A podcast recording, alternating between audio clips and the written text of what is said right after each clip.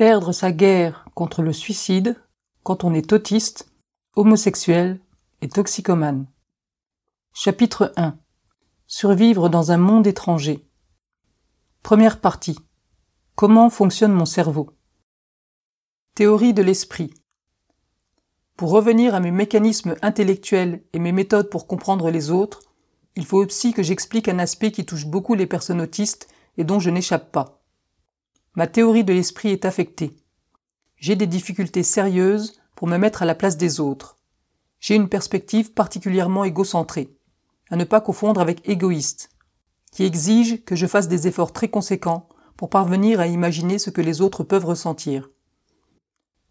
Si je n'intellectualise pas la chose pour percer ce mur imperméable par une véritable démarche de ma part, autant dire que sans en faire l'effort, je serais totalement indifférent à l'existence d'une autre personne, à ses problèmes, à ses larmes, peut-être même à ses cris.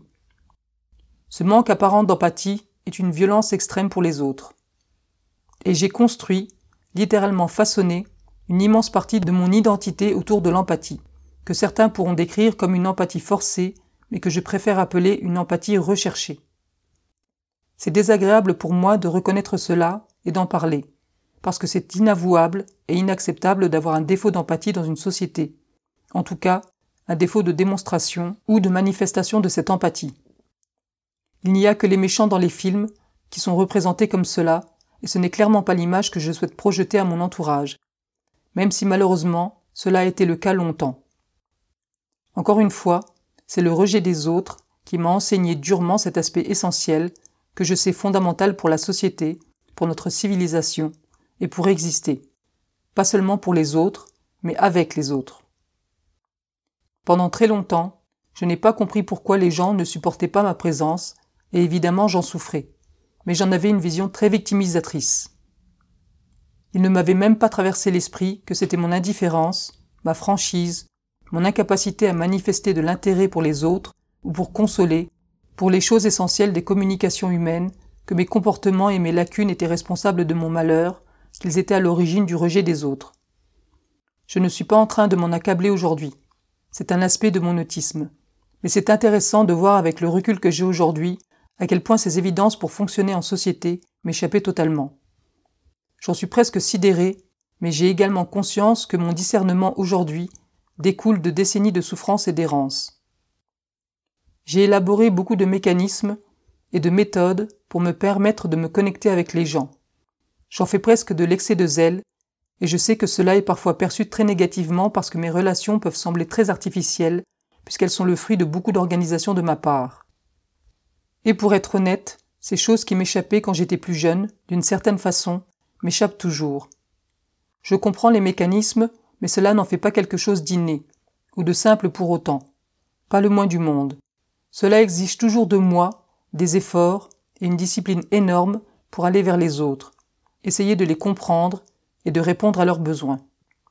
Et c'est très difficile d'évaluer, surtout à cause de la pénibilité du moment présent, le bénéfice de ces efforts pour compenser ces incapacités. Quelques exemples vraiment très simples pour comprendre mes lacunes dans la théorie de l'esprit. Une amie devant me rapporter un jeu vidéo avait 30 minutes de retard. Elle s'était justifiée en m'expliquant avoir dû gérer un grave problème familial. Je n'ai pas rebondi ou pris en compte ce qu'elle me disait. Je l'ai réprimandée sérieusement pour ce retard, comme si ses explications n'avaient pas d'importance. C'est seulement dans un second temps que j'ai réalisé qu'il y avait une autre chose dans l'équation que le retour de mon bien, qu'il y avait une information nouvelle qui était par ailleurs sur une échelle d'importance supérieure. Il fallait donc que je réfléchisse intensément pour adresser mon attention sur elle, sur ses besoins et sur ce que je devais dire, mais en soi, il était déjà trop tard. Un autre exemple, plus général, lorsqu'on va m'annoncer un décès. Si j'ai l'énergie et que j'arrive à bien réfléchir, je vais réussir à adresser la phrase correcte prête pour cette situation-là. Mais si je suis fatigué et trop spontané, je vais frontalement poser une dizaine de questions. De quoi est-il mort? Était-il prêt à mourir? Avait-il une femme? Était-elle heureuse avec lui? Était-elle heureuse sans lui? Quel métier faisait-il? Avait-il des enfants? Que pensaient ses enfants de lui? Et cela peut durer longtemps, très longtemps, avant que je ne réalise que mon attention devrait être portée sur la personne en deuil en face de moi. Ce genre de raté m'arrive souvent, et la réalisation de ces erreurs sociales sont généralement très tardives et irréparables. La culpabilité qui en suit est terrible aussi. Je n'ai jamais l'intention de blesser ou d'avoir l'air peu concerné. Je ne dirais pas que j'ai du chagrin non plus, mais je comprends que la personne traverse quelque chose de difficile et je compatis avec elle.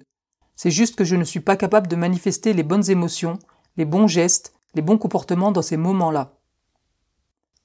Un autre exemple cocasse qui illustre bien le fait de ne pas être capable de se mettre à la place des autres. Un ami et moi avions l'habitude de nous voir une fois par semaine. C'était un rendez-vous que j'appréciais particulièrement et qui était parfaitement intégré dans ma routine. Et nous avons entretenu cette relation ainsi pendant plusieurs mois. Il avait fini par me déclarer qu'il était amoureux de moi, et je m'étais complètement décomposé. J'étais sincèrement surpris, et je n'avais aucune idée de quoi dire ou de comment réagir. Je pense que j'avais eu un comportement très maladroit et très gênant parce qu'il n'avait pas du tout aimé ma réaction. Il était contrarié et avait commenté que je devais quand même me douter de ses sentiments et que ce n'était pas normal de se voir aussi régulièrement. Mais de mon côté, je ne trouvais rien d'anormal à notre relation. Je l'appréciais parfaitement pour ce qu'elle était, et je ne m'étais pas inquiété de quoi que ce soit, ou imaginé qu'elle pourrait devenir autre chose. J'étais parfaitement à l'aise qu'il soit en couple, et je n'attendais certainement pas une déclaration pareille de sa part.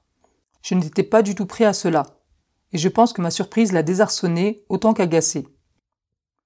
Cette relation ne s'est pas poursuivie beaucoup plus longtemps et a terminé en horrible naufrage. Ce n'est pas la seule fois où je ne me suis pas aperçu que quelqu'un était tombé amoureux de moi par ailleurs. Un ami venait souvent dormir à la maison, et nous avions l'habitude de jouer à des jeux vidéo et regarder des séries. C'était un vrai plaisir de l'accueillir aussi régulièrement. Puis un jour, il m'a dit qu'il était amoureux de moi, et j'étais tellement choqué que j'ai eu une réaction incroyablement absurde. Je lui ai dit non, et je lui ai posé ma main droite sur la tête. Je n'ai aucune idée de pourquoi j'ai réagi comme ça, mais ce qui est certain, c'est que je n'avais pas imaginé une seule seconde qu'il pouvait être amoureux de moi. Je n'avais pas anticipé que notre relation pouvait évoluer en quoi que ce soit d'autre que ce que nous avions. C'était vraiment l'un de mes gros défauts. J'ai une façon de vivre les relations comme si elles étaient suspendues dans le temps parce que je ne les perçois qu'avec ma propre façon de fonctionner, et je n'arrive pas à imaginer, alors même que je sais que les gens sont différents de moi, que la personne a d'autres attentes ou souhaite des changements dans la relation que nous partageons.